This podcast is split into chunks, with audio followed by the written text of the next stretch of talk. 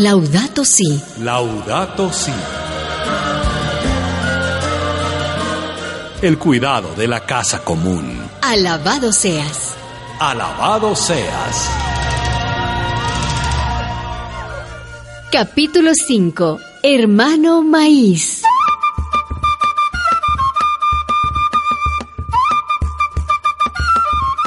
Paz y bien, hermanas y hermanos.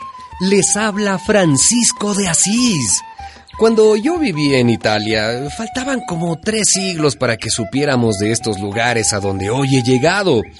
Estoy en el valle de Tehuacán, en México, rodeado de un verde plantío que nunca en mi vida había visto.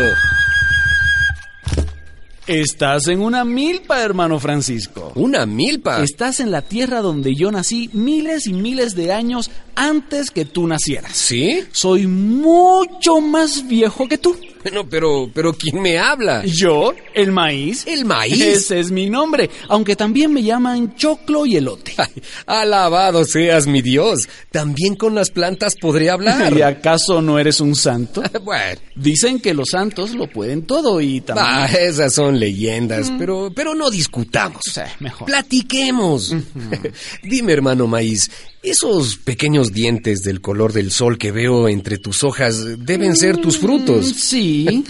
¿Dan alimento a las criaturas de Dios? Pues sí, conmigo hacen tortillas, tamales, rosquillas, atoles, humitas, pupusas, arepas, tacos, ayacas, chicha. ¡Hey! Tanto alimento sale de ti. Ah, que no hacen con mis granos maravillosos.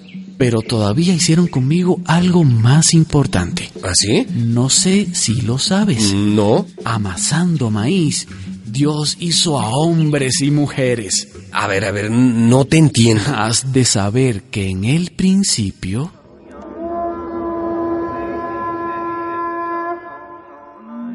Los creadores, corazón del cielo y corazón de la tierra, él y ella hicieron de maíz a cuatro hombres y a cuatro mujeres. Así quedó escrito en el Popol Vuh, libro sagrado. Qué extraño. A mí me enseñaron que en el principio... El creador, modelando barro, hizo al primer hombre y a la primera mujer. Y así quedó escrito en el Génesis, libro sagrado. ¿Y cuál de esos dos libros sagrados dirá la verdad, hermano Francisco? Bueno, eso no tiene tanta importancia. ¿Verdad que no? No.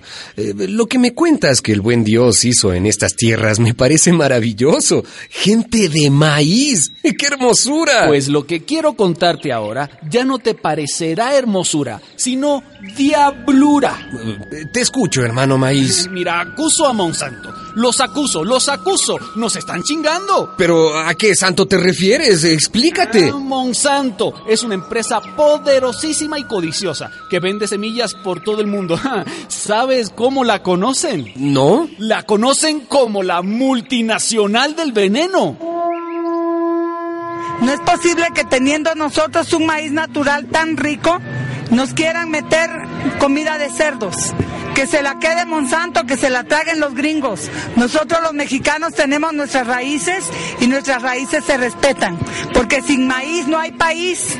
Monsanto actualmente controla, acapara casi el 80% del mercado de semillas mundial. un poder monopólico sobre la, eh, la producción de dicha semilla y en ese sentido también perdemos parte de nuestra soberanía alimentaria. Si viva el maíz mexicano y afuera Monsanto. Por lo que oigo, esa tal Monsanto es más cruel que el ejército de la Quinta Cruzada. Mm, Pero no es la única. ¿No? Hay otras. Singenta, Dupont, Bayer, pero esa, esa, la Monsanto, es la que más chinga por aquí. Están acabando con la gran familia del buen maíz. Oh my god! What the fuck? Ese hombre vestido con una túnica vieja hablando con una mazorca. si nuestras semillas multiplican los panes, son una auténtica milagro. Con nuestra biotecnología, las cosechas rinden ahora 100 veces más que sus fucking semillas criollas. Ese hombre habla como Satanás cuando tentó a Jesús. Pero todavía no entiendo qué hacen estos eh, chingadores. Eh, así se dice, hermano Maíz. Así mismito, hermano Francisco. Escucha, te Dime. explico. La empresa de ese hombre ha inventado un maíz que llaman transgénico. Pero qué palabra tan rara y eso qué significa. Es un maíz al que le han cambiado el alma. ¿Así? Ese maíz lleva dentro algo raro que vuelve estériles nuestras semillas. Semillas estériles. Sí, solo sirven para sembrarlas una vez, para una sola cosecha. Bueno, ¿y por qué hacen eso? Mm, Porque así los campesinos están obligados a comprarle cada año a Monsanto esas semillas, semillas sin alma. Ja, sin alma, pero con dueño. Y a la siguiente cosecha, los campesinos quedan ahorcados con las deudas. Pero hay más, hay más, Francisco. ¿Más? Esas semillas no dan frutos si no se abonan y no se fumigan con químicos de la misma empresa. Claro, qué bonito. O sea que primero te enferman y luego te venden la medicina. Esa más que Monsanto debe llamarse Mondiablo. Atinaste, Francisco. Sí. Y esos químicos, especialmente uno que llaman glifosato. Glifosato. Sí, glifosato. Envenenan los suelos, se filtran a los pozos, a los ríos, envenenan también el aire y los pulmones de quienes respiran ese aire. ¿Y sabes a quiénes les hacen más daño? ¿No? A las abejas. Es alarmante la desaparición de abejas en todo el mundo. Millones de abejas mueren al acercarse al polen de las plantas transgénicas. El glifosato y otros insecticidas con que riegan esas plantas atacan el sistema nervioso de las abejas, pierden la orientación de la colmena y mueren en el camino.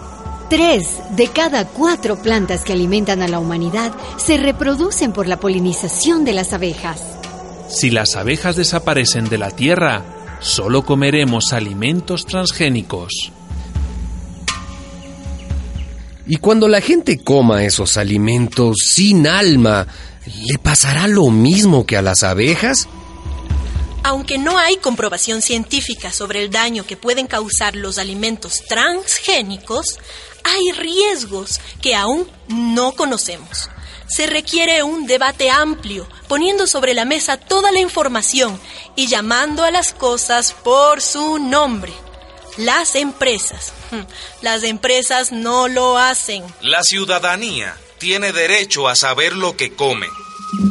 Estoy viendo que ese maíz sin alma es más bien una plaga. Órale, compadre Francisco, ya la agarraste. ¿O sí? El maíz transgénico es eso, una plaga que va acabando con las semillas criollas. Y digo yo, ¿qué mundo van a dejar ustedes a quienes vienen detrás? Porque sin maíz no hay país. Ahora comprendo lo mucho que te han chingado, hermano maíz. Vamos, vamos, di conmigo. Laudato sí, Monsanto no. Laudato sí, Monsanto no.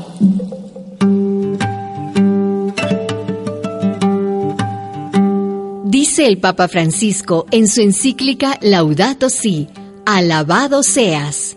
Con los cereales transgénicos hay dificultades importantes. Concentración de tierras, trabajadores precarios, empleados rurales migrando a miserables asentamientos en las ciudades. La expansión de estos cultivos disminuye la diversidad productiva y afecta el presente y el futuro de las economías regionales. El nuevo colonialismo adopta diversas fachadas. A veces es el poder anónimo del de dinero, corporaciones, prestamistas, algunos tratados denominados de libre comercio y la imposición de medidas de austeridad que siempre ajustan el cinturón de los trabajadores y los pobres. Una producción de la Red Eclesial Panamazónica, REPAM.